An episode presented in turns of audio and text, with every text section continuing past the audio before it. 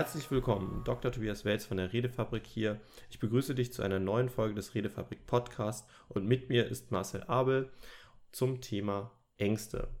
Ich möchte Marcel kurz vorstellen, er ist ein guter Freund von mir und Heilpraktiker für Psychotherapie und Hypnosetherapeut. Seine Schwerpunkte sind Angst- und Panikstörungen, Traumatherapie und Suchtstörungen. Er gibt Schulungen für die medizinische und psychologische Untersuchung, er ist Dozent im Fahrschulbereich und seine Schwerpunkte hierbei sind die Prüfungsangst und der Umgang mit Fahrlehrern bzw. der Umgang von Fahrlehrern mit Ängsten bei Schülern sowie in der Erwachsenenbildung. Zu diesen Themen ist Marcel als Coach und Speaker unterwegs. Er hat seine Praxis in Hamm, wo er auch ein Gesundheitszentrum gegründet hat, da ihm die ganzheitliche Linie und Therapie wichtig ist. In seiner Freizeit lehrt er darüber hinaus die Kampfkunst Hapkido. Sein Motto ist Veränderung beginnt im Kopf. Herzlich willkommen, Marcel. Hallo Tobi, schön, dass ich dabei sein darf. Ja, freut mich auch, dass du dabei bist. Ähm, Ängste und Kommunikation ist, ist im Prinzip das Thema, um das es sich heute dreht. Im Redefabrik Podcast als Einstiegsfrage gibt es klassisch, klassischerweise die Frage, was bedeutet für dich effektive Kommunikation? Und da möchte ich dir diese Frage auch direkt als erstes mal übergeben, bevor wir dann etwas genau in dein Thema einsteigen. Ja, vielen Dank. Ähm, kommunikativer Erfolg bedeutet für mich, dass die Personen, die zu mir kommen, glücklicher nach Hause gehen, als sie es vorher waren. Das bedeutet, um das mal kurz zusammenzufassen, die meisten kommen mit einer negativen Grundhaltung zu mir, weil sie vor etwas Angst haben. Und wenn sie wieder gehen, sind sie ein bisschen weniger ängstlich und ein bisschen glücklicher, was ja was die Situation, die allgemeine angeht. Und das ist für mich auch in der Alltagskommunikation so. Stehe ich an der Kasse und rede mit einer Kassiererin, schenke ich ihr ein einfaches Lächeln. Ich sag, haben Sie noch einen schönen Tag oder schönes Wochenende. Sie lächelt und wir sind beide etwas glücklicher. Also, ja, also dadurch, dass du ein positives Gefühl hinterlässt, hast du dann den kommunikativen Erfolg erreicht. Absolut. Ist das auch bei deinen Klienten so, dass du, wenn du ihre Angst in irgendeiner Art und Weise behandelt hast, dass du dann sagst, ja, das war ein kommunikativer Erfolg oder würdest du das als Therapieerfolg sehen oder geht das miteinander einher bei dir? Uh, äh, da muss ich sagen, da halte ich es ein bisschen wie Gunther Schmidt, ähm, der mal gesagt hat, dass egal was ich als Therapeut mache, es ist immer ein Angebot für dich und du entscheidest, ob du das mitnimmst oder nicht und du entscheidest, was du daraus machst. Ich kann dir nur etwas anbieten und du sagst, ja, nehme ich mit. Genauso wie hier der Podcast. Die Zuhörer können entscheiden, was sie von dem, was wir heute erzählen oder was in den Folgen vorher passiert ist, mitnehmen und was sie sagen, das brauche ich nicht. Mhm. Ja, das verstehe ich. Also das, was gebraucht wird, dass derjenige das selber mitnimmt und für sich entscheidet, das kann ich gebrauchen und du bist sozusagen derjenige, der das Buffet anrührt. Buffet ist eine interessante Sache. Ich äh, habe das immer so als mh, hm, psychologischer Supermarkt. Das äh, hat Vera Birkenbier mal gesagt und ich finde das eigentlich ganz nett. Das heißt, bei mir gibt es eine Ware im Angebot und du kommst einfach daher und entscheidest, äh, das nehme ich oder das brauche ich gerade und das nicht. Und dann kannst du es halt liegen lassen für den nächsten mhm. Kunden. Ja, ja gut, das ist im Training ähnlich, wenn man ähm, Kommunikationstrainings gibt, da ist es natürlich auch nicht alles funktioniert für jeden genau gleich und da wählt man entsprechend das aus, was man braucht. Von daher passt das schon ganz gut. Wie sieht das denn insgesamt aus? Kannst du mich mal so durch, durch so einen äh, Praxisalltag führen? Wie funktioniert das im Bereich der Psychotherapie und was kann man sich genau darunter vorstellen? Also für mich besonders interessant ist halt der Teil, du behandelst Leute oder ja, therapierst im Grunde genommen, indem du mit Leuten redest, weil du ja selber auch keine Medikamente verschreiben darfst oder Medikamente verabreichst, sondern wir reden hier wirklich über Sprachtherapie. Und das ist natürlich auch für die Zuhörer besonders interessant zu sehen, dass Sprache ein Mittel ist, um Leute tatsächlich ein besseres Leben zu ermöglichen, indem sie sich mit ihrer Angst auseinandersetzen können und mit ihrer Angst befassen können. Aber was da genau hintersteht, kannst du vielleicht mal in groben Zügen oder vielleicht auch etwas genauer ausführen. Mhm. Dazu möchte ich noch einen Schritt vorher gehen, bevor ich dich durch den Alltag meiner Arbeit führe. Wieso kommen die Leute denn überhaupt zu mir, ist ja die Frage, die dahinter steht. Was, was führt eine Person dazu zu sagen, ich habe Angst und brauche professionelle Hilfe.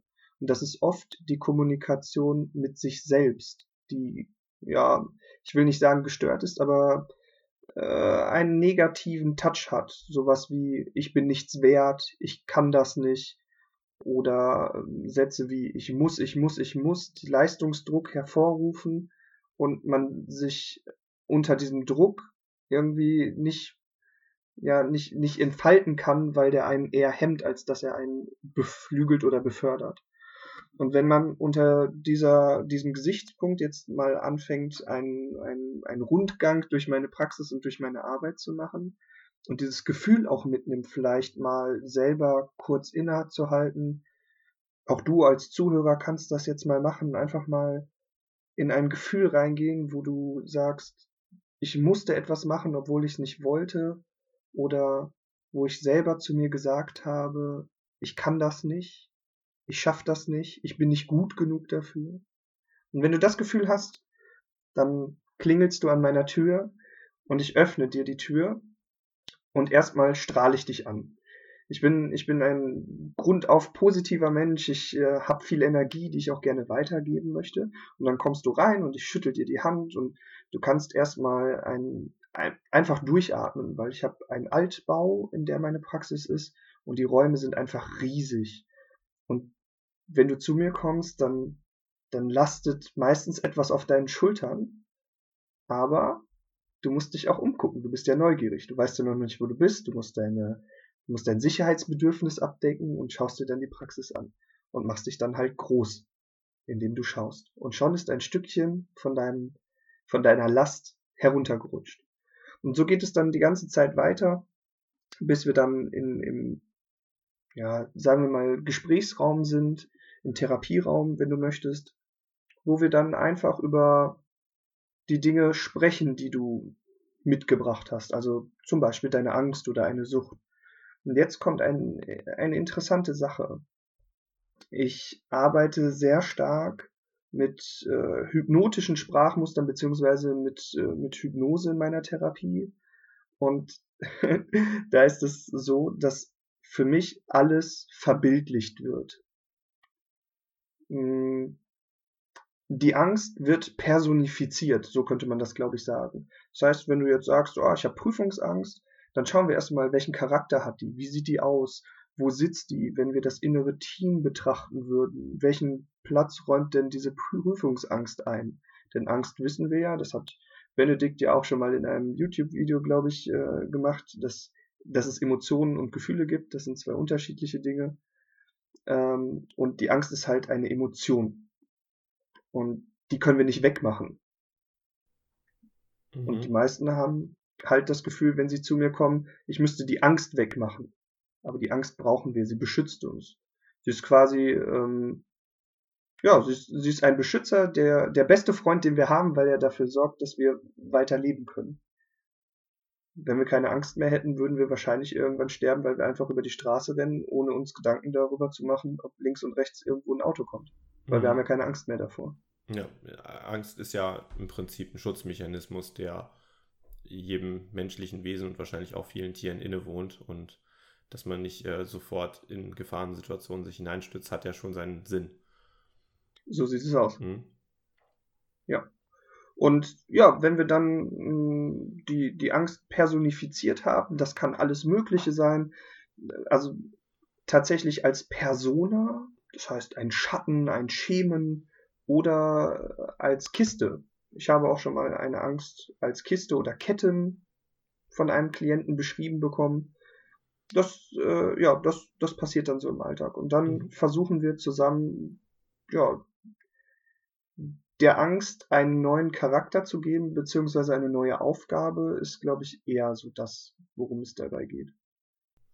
Und gibst du den Leuten dann ähm, Sprachbilder schon an die Hand oder kommt das mehr aus ihnen selber heraus, dass sie sich selbst irgendwie etwas überlegen müssen und sich da halt einfach eine Bewusstwerdung ist? Oder ist das viel im Prinzip durch die eigene Vorstellung ge getriggert, dass die eigene Vorstellung ein Bild produziert, das dann in Sprache umgewandelt wird? Also wie würdest du das da sehen? Also was macht da der kommunikative Anteil? Gibst du ihnen was vor oder arbeiten die aus sich heraus? Also wie kann man sich das in dem Fall vorstellen? Das ist tatsächlich stark davon abhängig, wer zu mir kommt. Mhm. Ähm, es gibt Personen, die direkt sagen, mh, hm, auf die Frage hin, wie sieht denn deine Angst aus? Dann können die direkt sagen, ja, das ist düster, das ist groß, das ist mächtig, das ist wie eine Wand. Mhm. Und dann hat man ja schon Sprachbilder dann, und dann zeichnet sich auch bei mir ein Bild im Kopf ab. Und mit denen kann man dann direkt arbeiten. Wenn viel häufiger ist es aber nun mal so, dass die Leute da sind und sagen, ja, puh, da habe ich mir noch gar keine Gedanken drum gemacht. Mhm. Und dann muss man natürlich mit gezielten Fragen sowas herausarbeiten. Zum Beispiel, wie könnte sie denn aussehen, wenn sie eine Form hätte, wenn sie eine Farbe hätte? Wie könnte sie denn riechen? Also dann gehe ich so ein bisschen das WAKOK-System ab, mhm. also unser, unser Wahrnehmungssystem und gebe dem Ganzen tatsächlich Form und Charakter. Und wenn man das dann gemacht hat, ähm, kann ja mal eine Technik hier ähm, zur Schau stellen, in Anführungsstrichen, oder zum mhm. Gehör stellen. Und das wäre dann so, dass man anfängt, die Angst in etwas anderes umzuwandeln, also die, die, die personifizierte Angst. Das heißt, wenn es ein schemenhafter, nebelartiger Schatten ist, der, der, der düster ist, der ähm, ja immer so wabert, dann könnte man anfangen, als erstes die Farbe zu ändern. Vielleicht ist der Schatten gar nicht mehr schwarz-grau, sondern grün, pink. Man weiß es nicht, ja, solche Sachen. Also er kriegt Farbe, er kriegt, er kriegt erstmal eine andere Farbe. Dann schauen wir uns an, wie groß ist denn der Schatten? Wo sitzt der? Was belegt der denn? Ist der nur um den Kopf herum oder ist der vielleicht äh, im Raum? Sitzt der auf den Schultern? Sitzt der in der Brust oder auf der Brust? Und dann nimmt man den da weg und schaut sich erstmal an, wie groß ist der? Wie schwer ist der denn mhm. überhaupt? Und wenn er sehr schwer ist, oft sagt man ja, das drückt auf der Brust und man nimmt es weg und macht es vielleicht etwas leichter. Oder macht es weicher und schon bekommt der, der Charakter, diese Persona eine ganz neue, neue Art.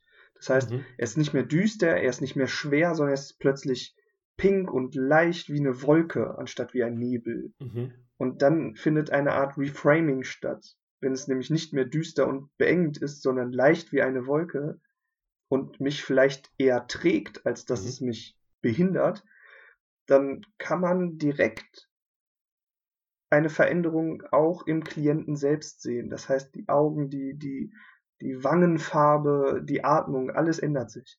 Und mit diesem Gedanken gehen die aus meiner Praxis raus und in den meisten Fällen sind dann Probleme wie zum Beispiel Prüfungsangst vor der nächsten Klausur oder Prüfungsangst im Fahrschulbereich kein Problem mehr.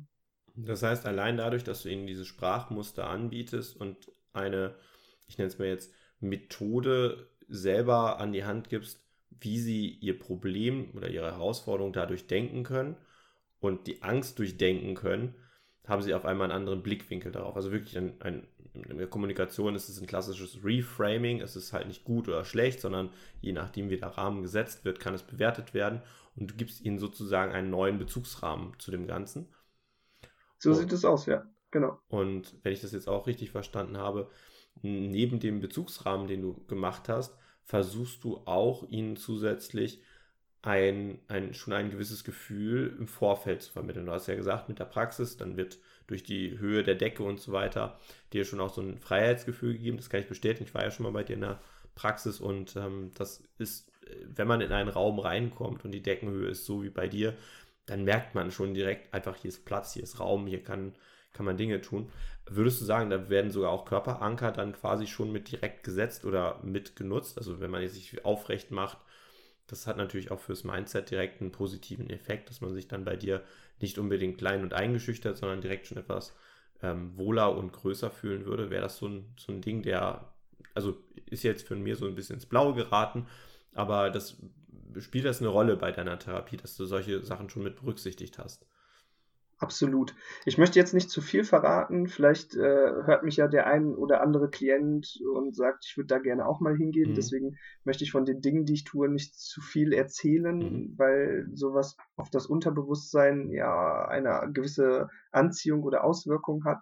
Aber durchaus kann ich sagen, dass meine ganze Praxis aufgebaut ist, um ich komme aus der Systemik, das heißt, oder aus der Systemtherapie. Das heißt, wir versuchen nach Mustern zu suchen und diese aufzubrechen ist vielleicht der falsche Begriff, aber sie zu ändern, also einen neuen Rahmen zu geben, Muster, die entstehen, in neue Bahnen zu lenken.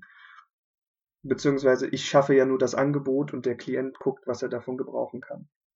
Und meine ganze Praxis ist systemisch ausgerichtet. Das heißt, alles ist dafür ausgelegt, dass du ein Angebot bekommst und mitnehmen kannst. Das fängt an, wie gesagt, bei der Tür, das fängt damit an, dass ich riesen ähm, Räume habe.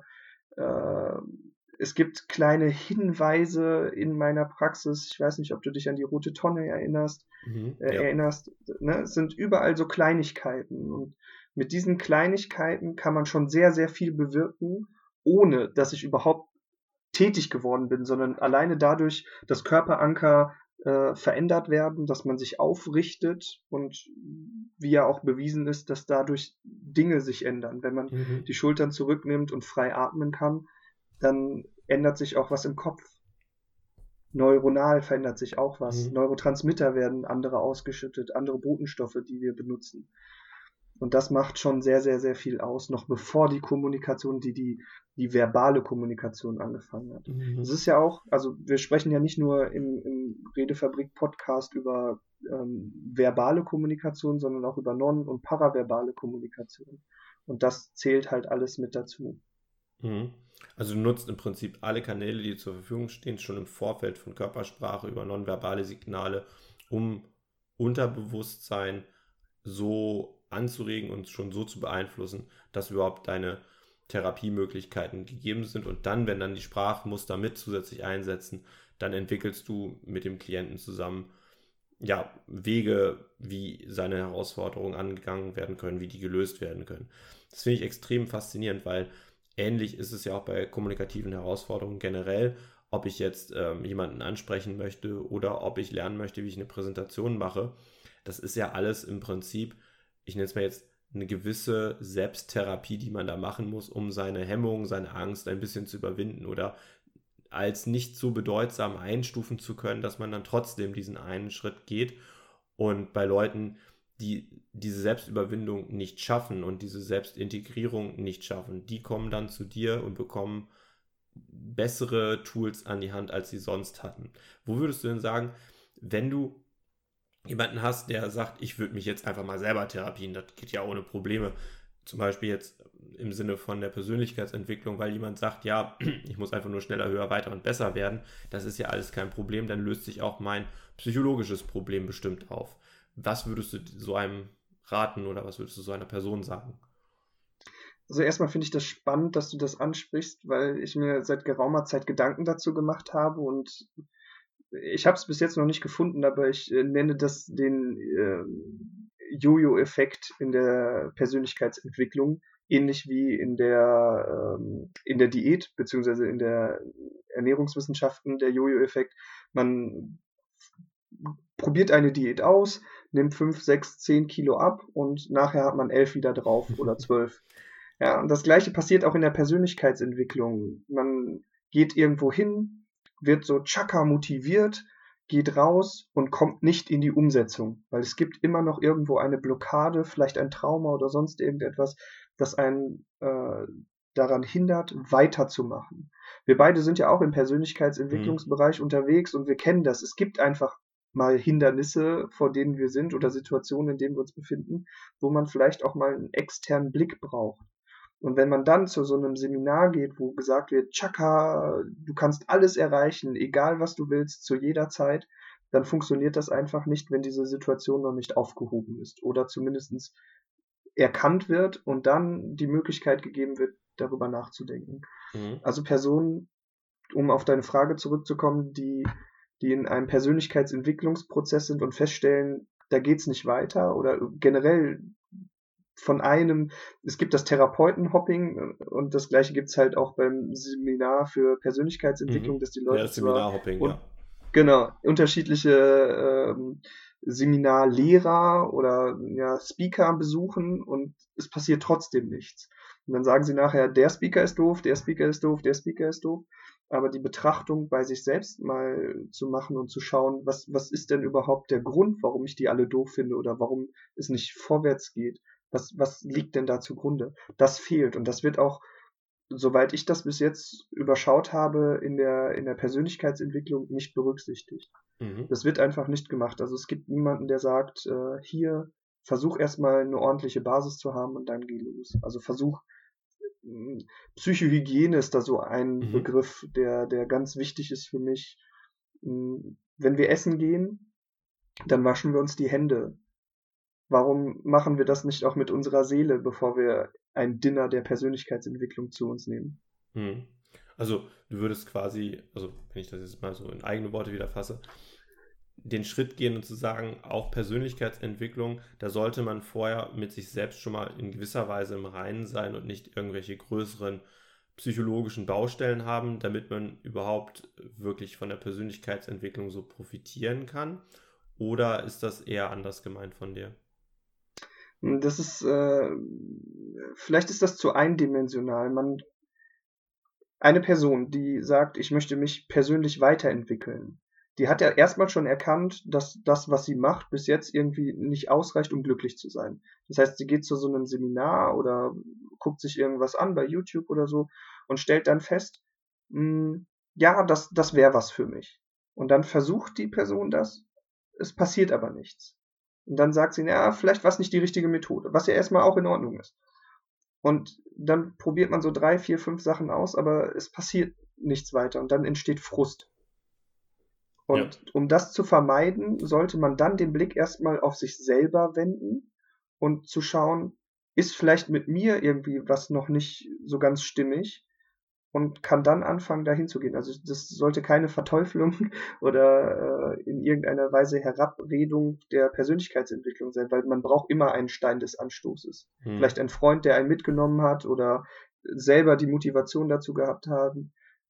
Dennoch ist der Punkt, wenn man, wenn man das Gefühl hat, es geht nicht weiter und man läuft quasi von Seminar zu Seminar, weil man glaubt, wenn ich jetzt nochmal da 1000 Euro bezahle oder da 1000 Euro bezahle, dann klappt das schon, weil ich bezahle ja Geld dafür. Da muss das funktionieren. Hm. Das ist,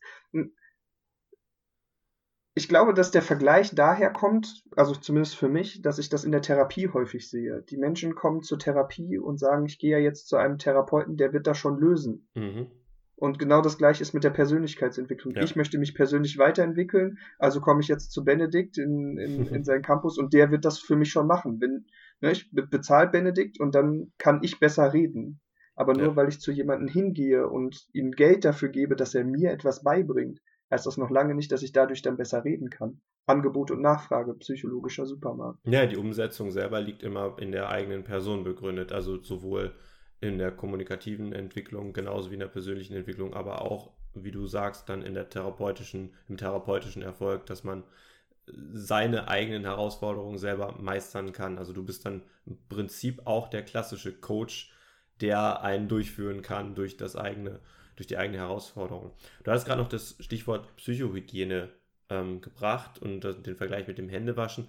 Also kann ich nachvollziehen, dass man sagt, äh, es, es gibt Sachen, da sollte man ab und zu nochmal sich selbst reflektieren oder jemand anderen besser nochmal äh, dich bei der Reflexion begleiten lassen. Und das ist ja auch ein Credo, was im Bereich der Persönlichkeitsentwicklung sehr viel gesagt wird, dass es hilfreicher ist, wenn du auch einen Coach in Anspruch nimmst. Und ähm, du bietest ja auch sowas an, also Coaching bietest du ja auch an. Ähm, sind diese Coachings bei dir denn speziell auf Angst ausgerichtet oder was, was verbirgt sich da noch hinter? Ich würde mal sagen, wir fangen damit an, eine Analyse zu machen. Wo, wo ist denn, hm, man spricht von Standortbestimmung. Mhm. Wo stehe ich denn gerade? Was sind, was sind meine Fähigkeiten? Was sind meine Ressourcen? Was, äh, was für Situationen umgibt sich gerade, welches Umfeld habe ich. Also wir schauen erstmal, wir klappern mal ab, was, was sind denn ähm, ja die einfachsten Basics, würde ich sagen. Wie ist denn dein inneres Team aufgestellt? Hast, hast du in deinem inneren Team hauptsächlich Kritiker, die äh, negativ auf dich einreden, so aller Ego-States-Modell, äh, also Ich-Zustände beziehungsweise Ich-Anteile, ähm, wo man zum Beispiel oder wo in der Ego-States-Therapie gesagt wird, man hat zwischen 5 und 15 innere Anteile, die einem, äh, ja, die, die mit einem die Persönlichkeit bilden. Mhm. Und ähm, da schauen wir erstmal hin, was, was ist da überhaupt? Und ganz wichtig, ich bin ein großer Freund von lösungsorientiertem Arbeiten. Das heißt, wir schauen nicht, was sind deine Probleme. Für mich gibt es auch generell erstmal keine Probleme, sondern eine Situation, in der man steckt. Ja, was, sind, was ist deine Situation, ohne darauf zu achten, was sind deine Probleme. Mhm. Eine, eine Problembetrachtung, da, da kommt man nicht zum Ziel, das zieht einen nur weiter runter. Lösungsorientiertes Arbeiten hilft eher in die Richtung zu kommen, in die man mhm. will. Also ich kenne ein sehr schönes Zitat, denk an die Lösung und nicht an das Problem. Also das wäre im Prinzip das, wonach du da entsprechend auch vorgehst. Genau. Ja, sehr spannend. Du hast auch noch zusätzlich Hypnose. Inwiefern, äh, inwiefern ist die Hypnose für dich ein Werkzeug, mit dem du vorgehst? Und vielleicht auch gerne nochmal für alle Zuhörer ein, eine kurze Einschätzung von dir zum Thema Hypnose. Da gibt es ja sehr, sehr viele Vorurteile gegen. Ähm, ich muss dazu sagen, einfach für mich persönlich war diese gesamte, der gesamte Bereich Hypnose, hypnotische Phänomene ähm, eher unbekannt gewesen, bis ich da tatsächlich bei dir einfach auch mal gesehen hast, hatte, wie das funktioniert und wie Leute tatsächlich einfach in einen, einen ja, Selbsttrance-Zustand versetzt werden und Dinge auf einmal möglich werden. Also ich persönlich war sehr, sehr kritisch dem Ganzen gegenüber, aber bitte auch gerne mal für unsere Zuhörer, was verbirgt sich hinter Hypnose, was, was passiert da und wie nutzt du es? Erst möchte ich hier ein Geheimnis mit dir teilen. Es kriegt ja keiner mit außer uns beiden. Ähm, ich war auch sehr skeptisch und kritisch, was die Hypnose angeht. Und das war eigentlich der Grund, warum ich gesagt habe, ich äh, gehe mal und lass mich zum Hypnosetherapeuten ausbilden. Weil ich gedacht habe, ja, Hypnose, wie soll das funktionieren? So wie die meisten meiner Klienten oder wahrscheinlich auch der ein oder andere Zuhörer da draußen. Ähm, ja, also fangen wir mal an mit den, mit den Vorurteilen, die die Hypnosetherapie mit sich bringt. Das äh, ist einfach geschult oder geprägt durch die Medien, durch das, was wir sehen, was wir auf YouTube sehen, was wir im Fernsehen sehen. Das ist aber die Showhypnose. Und bis vor einigen Jahren war es so, dass die Showhypnose nur ein Ziel hatte, und zwar dich lächerlich zu machen. Hm, jetzt kann man natürlich sagen, moralisch, naja, du gehst zu so einem Seminar, du, oder zu so, so einer Show, zu einer Hypnose-Show. Das heißt, du erklärst dich automatisch bereit, da mitzumachen. Aber was dann nachher mit dir gemacht wird, ist, du kommst auf die Bühne, wirst in eine sehr tiefe Trance, falls es überhaupt so was wie Trance-Tiefen gibt. Da gibt es ja auch unterschiedliche Meinungen zu. Aber gefühlt würde ich schon sagen, man ist eher in einer tieferen Ebene verhaftet, in der man dann eine hypnotische Amnesie bekommt, nachdem, oder es ist sehr häufig, dass man die bekommt, nachdem etwas mit einem gemacht worden ist. Und dann soll man zum Beispiel seinen Namen vergessen, man soll eine Zahl vergessen oder man versucht ein Eis zu essen und schafft es nicht, weil man es sich überall hinschmiert, nur nicht in den Mund. Und danach wird man aus der Trance rausgeführt und alle lachen. Und jetzt entsteht Panik. Und weil wir soziale Wesen sind, versuchen wir mitzulachen und die, den Stress aus dieser Situation rauszunehmen. Und das ist das, was man sieht. Das ist das, was man wahrnimmt. Das hat aber nichts mit der, es heißt eigentlich Heilhypnose, aber ich mag das nicht, weil äh, ich mache ja nichts. Ich heile dich ja nicht. Ich bin ja kein Wunderheiler. Ich leg die Hand auf und das Thema ist erledigt, ja. Wobei das man das bei ähm, manchen Hypnotisoren manchmal schon glaubt, dass das so sein sollte, wenn man sich jetzt den klassischen, ich hole die Pendeluhr raus, äh, Gedanken hat, ja. Ja, das, das ist äh, leider wahr. Aber der Kern ist einfach, ich leite dich an, eigene ähm, Bilder in, für dein Unterbewusstsein vorzubereiten. Denn unser Unterbewusstsein kann nur in Bildern denken. wenn wir an das Wort Zahl denken, dann sehen wir vor unserem geistigen Auge ein Bild von dem Wort Zahl und nicht einfach nur das Wort Zahl. Das war, das war ein bisschen verwirrend, aber ich hoffe, dass klar wird, mhm. dass wenn wir uns einen Apfel vorstellen, das ist vielleicht besser, dann sehen wir nicht das Wort Apfel, sondern tatsächlich einen Apfel. Der kann grün sein, der kann rot sein, der kann wie ähm, eine gewisse Marke etwas pink anschimmern, aber wir haben immer ein Bild davor im Auge. Und hier auch nochmal der Hinweis, je nachdem, wie wir uns Dinge vorstellen, ob sie in Schwarz-Weiß sind oder in Farbe, kann man Rückschlüsse darauf ziehen, ob es sich eher um eine traumatische, angstbehaftete Erinnerung äh, handelt oder eher um eine fröhliche, emotional motivierende Erinnerung. Und in der Hypnose geht es nun darum, dass wir die Kommunikation zwischen Bewusstsein und Unterbewusstsein herstellen mhm. und diese Bilder, die da sind, aktivieren und anregen.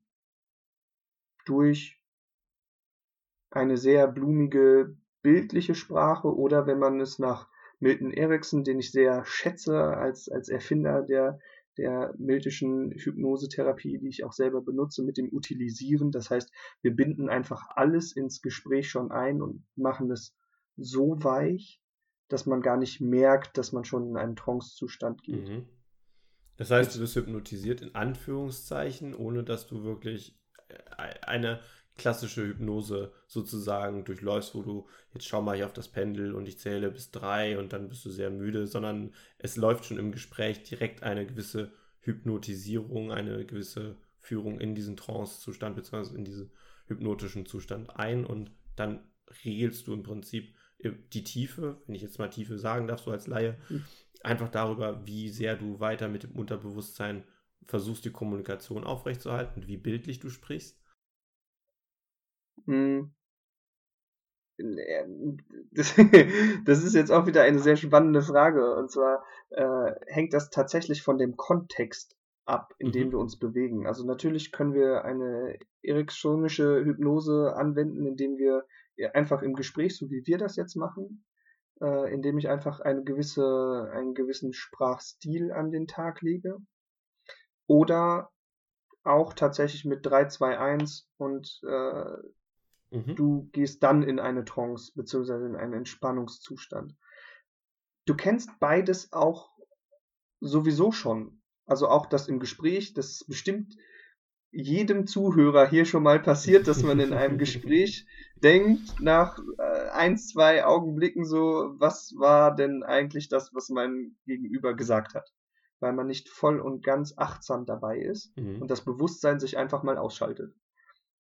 Das ist die Sache in der Kommunikation. Vielleicht hat der Gegenüber auch eine sehr monotone Stimme und redet die ganze Zeit nur in einem gewissen Gleichklang und das führt dazu, dass wir schneller abschalten und das wollen wir nicht, damit die Zuhörer auch dranbleiben. Ja, Aber, gerade in der Kommunikation, unser Ziel ist ja schon, dass Aufmerksamkeit da ist und die Zuhörer und äh, auch diejenigen, die unsere Kommunikation bekommen, ähm, dabei bleiben, bewusst. ja, aber der springende Punkt ist, dass es ja dennoch mal passieren kann. In ja. einem Meeting, also gerade mhm. in einem Meeting, wie ja. oft es da vorkommt, anderes Ressort ist nicht meine Aufgabe, mhm. äh, mit offenen Augen geschlafen. In der Schule ständig, ja. Genau, ja, ja, kennen, kennen wir alle, haben wir alle auch mal mitgemacht, ist ja auch nichts Dramatisches. Das ist ja nun, das ist ein Entspannungszustand, mehr ist das nicht. Das gleiche passiert auch beim Autofahren. Da ist niemand, der mit dir spricht. Du fährst mit dem Auto von A nach B und wunderst dich nach 20 Minuten, wieso du auf der Arbeit bist. Du weißt vielleicht noch, hey, ich sitze in dem Auto, ich bin wahrscheinlich hierher gefahren, aber du kannst dich an den Weg nicht bewusst erinnern. Ja. Du bist ihn schon hundertmal gefahren, aber du kannst dich nicht bewusst daran erinnern. Und genau so läuft quasi eine Hypnosetherapie ab. Du kommst rein, entweder legst du dich hin, weil du das möchtest, also keiner muss liegen, falls äh, auch hier wieder dieser Glaube ist, dass man nur äh, liegend hypnotisiert werden kann. Nein, das stimmt nicht. Die meisten meiner Klienten machen das, weil es für den Nacken angenehmer ist. Wenn mhm. man sitzt oder steht und tatsächlich in eine sehr tiefe Entspannung geht, was ähm, förderlich ist für Veränderungen, dann ist es einfach angenehmer für den Nacken und für die Muskulatur, wenn man liegt aber man muss nicht. Ich kann das genauso gut mit dir machen, wenn du sitzt oder wenn du stehst. Das ist vollkommen egal, weil mhm. jetzt, ich nehme mal an, du sitzt und stehst nicht. Ist das richtig? Ja, ich sitze hier ganz bequem. Okay. Ähm, wenn ich dir jetzt sagen würde, stell dir mal vor, vor dir auf dem Tisch steht eine Obstschale. Mhm. Und du das auch machst, also dir wirklich vorstellst, da wäre eine Obstschale. Und ich dich jetzt frage, wie sähe die denn aus? Oder wie sieht sie aus? Die Schale. Es ist so eine Holzschale. Ja. Und schon sind wir in einem Gespräch, während du mhm. sitzt, in einem Trance-Zustand, weil du dir mhm. etwas imaginieren musst. Du musst dir etwas vorstellen, bildlich imaginieren und das vor deinem geistigen Auge sehen. Nicht mhm. in deinem Kopf, sondern vor dir. Mhm. Und du hast weder gelegen, noch hattest du die Augen zu, nehme ich an. Ja, ich bin hier bei vollem Bewusstsein, hatte ich gedacht, aber anscheinend werde ich hier jetzt auch langsam in Hypnose äh, überführt. Nein, das ist einfach ein ganz normaler Zustand, den kennen wir schon seit Jahrhunderten. Mhm. Oder ach, bewusst machen wir das ja erst seit dem 18. Jahrhundert, aber effektiv, wenn man mal zeitlich betrachtet, Schamanen haben das schon gemacht, als wir noch äh, mit Fell rumgelaufen sind. Wir haben mit einem Holzstab gerasselt und gesagt, du bist der größte Krieger der Welt und dann bist du losgezogen und hast irgendein Tier erlegt und warst tatsächlich der größte Tiger der Welt, äh, mhm. der Krieger der Welt, nicht Tiger der Welt. Ja. Und so weiter, ja. Ja, hypnotische Dann, Phänomene können ja sehr, sehr, sehr weit reichen. Ich habe da auch, äh, das hattest du mir auch gezeigt, ähm, Zahnbehandlung ohne Betäubung, sondern in Hypnose. Und wir reden jetzt nicht von, ich mache da mal nur ein bisschen Zahnstein weg, sondern wir reden wirklich von kieferchirurgischen Eingriffen, wo Zähne äh, entfernt werden. Äh, und das nur über Hypnose. Das fand ich ähm, sehr, sehr eindrucksvoll. Aber das machst du nicht. Das äh, bis jetzt hat noch keiner nach. Also ich ziehe keine Zähne, falls das deine Frage war. Ähm, also hypnotische Amnesie, äh, Anästhesie, Entschuldigung, Anästhesie habe ich noch nicht gemacht. Mhm. Hm, weil sich das nicht ergeben hat. Also es hat halt noch keiner nachgefragt. Mhm. Spannend, falls den einen oder anderen Zuhörer das interessiert. In Belgien sind seit meinem letzten Kenntnisstand, und der ist jetzt schon etwas länger her, ich glaube Oktober letzten Jahres, also 2018, ähm, waren es 16.000 Operationen unter Hypnose. Das ist eine Chefärztin und Anästhesistin, die sich mit Hypnosetherapie auseinandergesetzt hat und die operiert fast alles nur durch Hypnose. Man kriegt natürlich aus Sicherheitsgründen einen Zugang gelegt mit Kochsalzlösung, es kann ja immer mal passieren, dass die Hypnotiseurin oder der Hypnotiseur, warum auch immer, ohnmächtig wird oder äh, einschläft selber oder muss husten und dann würde die ähm, Trance-Induktion enden und dann wacht man auf und hat irgendwo ein Loch im Körper und spürt plötzlich Schmerzen. Das wäre natürlich ärgerlich. Mhm. Dennoch haben die 16.000 Operationen gemacht und das sind von einfachen Operationen wie Zähne bis hin Schilddrüse über Knie, alles. Also da, die ganze Bandbreite am Auge wurde schon operiert. Das ist phänomenal, was da gemacht werden kann. Also es ist wirklich keine Frage von, glaube ich an Hypnose oder nicht, sondern nur die Frage, wie sehr kann ich mich darauf einlassen und wie sehr kann es benutzt werden für, für die Ziele, die man verfolgt. Exakt. Also mhm. jeder, ich betone das nochmal, jeder Mensch kenn, kann solche äh, Trance-Phänomene erleben man kann nicht jeden Menschen hypnotisieren, das ist etwas anderes. Es gibt so 10%, bei denen das ungefähr nicht geht. Das sind zum Beispiel Menschen, die mich nicht verstehen aus ähm, sprachlichen Gründen. Das heißt, weil wir nicht dieselbe Sprache sprechen, sprichst du jetzt Englisch, ich Deutsch und du verstehst kein Deutsch, dann funktioniert es nicht. Oder aber auch aus äh, physiologischen Gründen, das heißt äh, Gehörverlust oder äh, sonst irgendetwas, dann funktioniert das auch nicht. Oder weil man ähm, eine äh, geistige Behinderung hat mhm. und einfach nicht nachvollziehen kann, was da passiert. Mhm. Also du musst Alle vom anderen, Sprachlevel als tatsächlich auch vom Sprachlevel, vom Sprachniveau und deiner Eloquenz genau das vom Klienten auch äh, treffen, dass, dass das nachvollziehbar wird. Naja, ich muss halt die Sprache seines Unterbewusstseins sprechen. Mhm, ja. Das ist jetzt, also bei ja. Kindern geht das auch. Das ist jetzt nicht so, dass man das nur mit Erwachsenen machen könnte, mhm. aber es gibt, also man muss einen gewissen, äh, ich finde gerade das richtige Wort nicht, Bildungsgrad, mhm. Bildungsgrad haben, um, um halt das halt auch zu verstehen. Also alles andere wird schwierig, mhm. aber machbar. Was war denn deine größte kommunikative Herausforderung, die du jetzt in deinem beruflichen Kontext bisher hattest? war es tatsächlich jemand, der dich nicht versteht wegen der Sprache oder ähm, wegen einem besonders komplizierten, hm, ich nenne es mal, Überzeugungsprozess im Vorfeld? Also was war so deine größte kommunikative Herausforderung? Hm, meine größte kommunikative Herausforderung war tatsächlich in einer Hypnose, wo ich der, ähm, der Klientin angeboten habe, innerhalb des Gesprächs vielleicht doch mal es mit einer Hypnose zu versuchen. Mhm. Und sie hat dem zugestimmt und hat dann innerhalb der Hypnose hat die Angst die, äh, die Kontrolle übernommen und hat ihr gesagt, du bist hier in, in dem Raum, in dem Stuhl, du kriegst gerade eine Hypnose, du weißt das.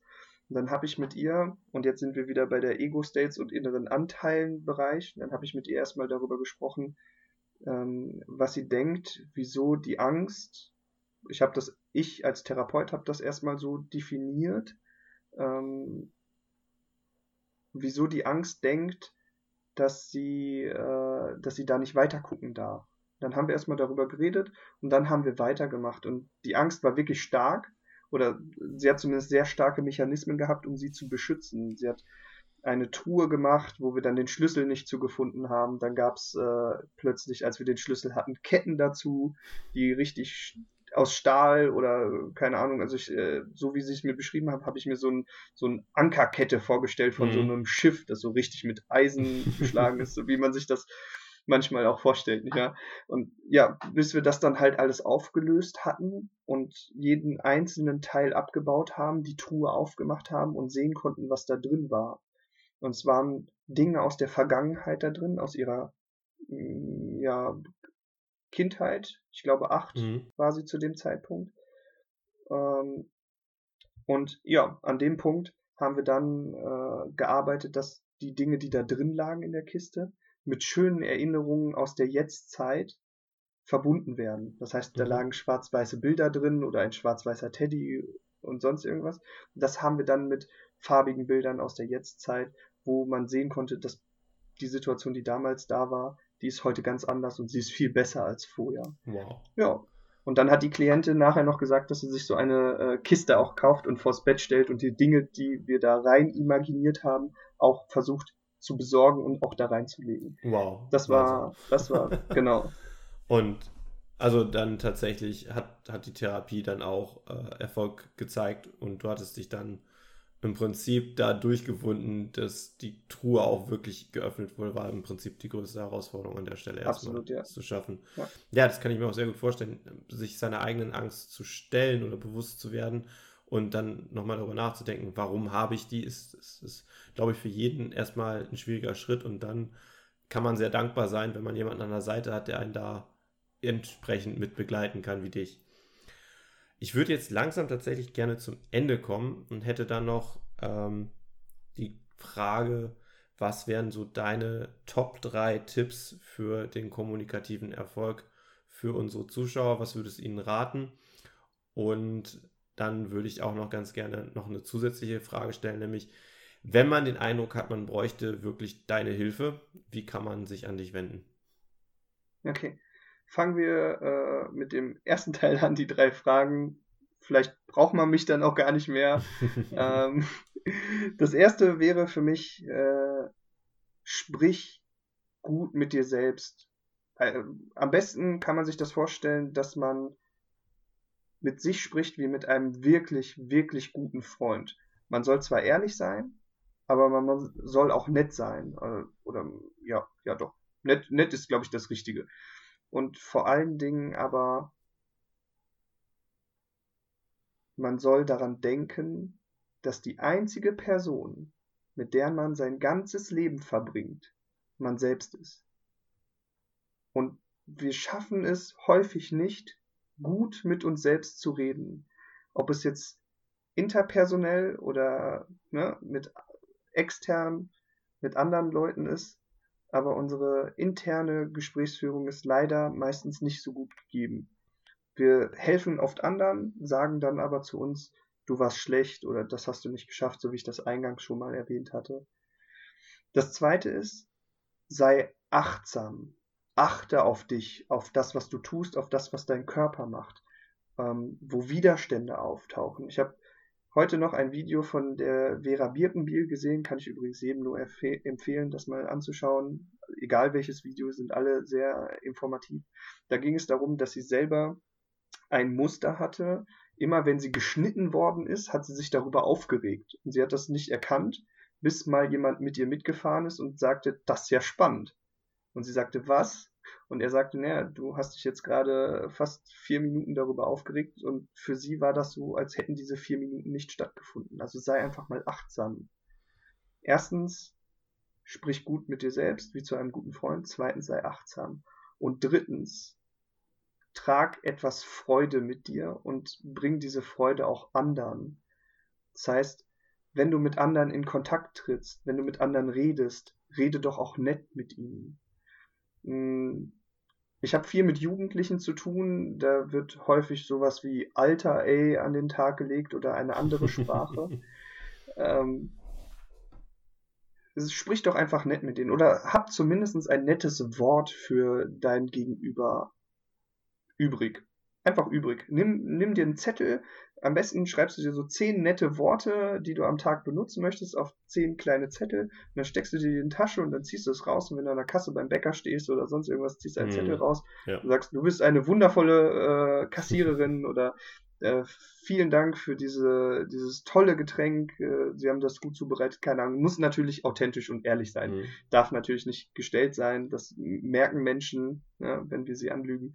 Aber hab ein ehrliches und offenes Wort für andere. Bedanke dich. Das wäre Tipp Nummer vier. Bedanke dich doch auch einfach mal, wenn dir jemand was, wenn dir jemand äh, irgendwas getan hat, sag doch einfach mal Danke. Ja. ja. Und dann, wie, wie man mich kontaktieren kann, ähm, werden wir wahrscheinlich auch in die Show Notes machen. Mhm. Man kann mich entweder unter info@praxisabel.com oder info at Veränderung beginnt im Kopf.de erreichen. Mhm man kann mich aber auch ähm, per Facebook finden, ne, Praxis Abel. Dann kann man mir da schreiben, falls das einem oder anderen lieber ist. Und falls das okay für euch ist von der Redefabrik, ich habe mir im Vorfeld Gedanken gemacht und hätte so eine Power-Hypnose. Also falls mhm. ihr, falls der eine oder andere Zuhörer mal wissen möchte, wie das denn so ist, mal seine Ressourcen zu stärken, mhm. mal ähm, an seinen inneren Ort zu gehen und zu schauen, was haben wir denn da alles und Energie bereitzustellen für sich und für den Alltag, damit man, ja, das, ja, wir haben jetzt Halbzeit, dass man in, bis zum Ende des Jahres vielleicht noch das eine oder andere Projekt umsetzen kann. Sehr, sehr gerne. Nehmen wir auf jeden Fall mit und findet ihr dann in, der Show, in den Show Notes die Power-Hypnose von Marcel Abel mit denen man seine eigenen Ressourcen heben kann. Da setze ich jetzt auch direkt mal den dritten Tipp von ihm um. Vielen, vielen Dank dafür. Es ist eine sehr, sehr schöne Idee und ich finde es ist wirklich gut, dass du da auch noch etwas zusätzlich für die Community bieten möchtest und ihnen auch einfach mal dieses Gefühl nochmal zusätzlich geben möchtest, wie so eine Hypnose sich anfühlen kann und was man daraus dann für sich mitnehmen kann. Dann kommen wir auch tatsächlich jetzt zum Ende. Wir sind jetzt schon, glaube ich, beim längsten Redefabrik-Podcast, den wir bisher aufgenommen haben. Marcel, vielen, vielen lieben Dank. Möchtest du noch was an die Community sagen? Dann ist das jetzt deine Chance. Seid einfach nett zu euch und zu anderen. Vielen Dank, dass ich dabei sein durfte. Vielen Dank, Tobi, und liebe Grüße an alle, die da sind. Und ich wünsche euch allen noch einen schönen Tag oder Abend oder Morgen, je nachdem wann und wo ihr das hört. Und viel kommunikativen Erfolg.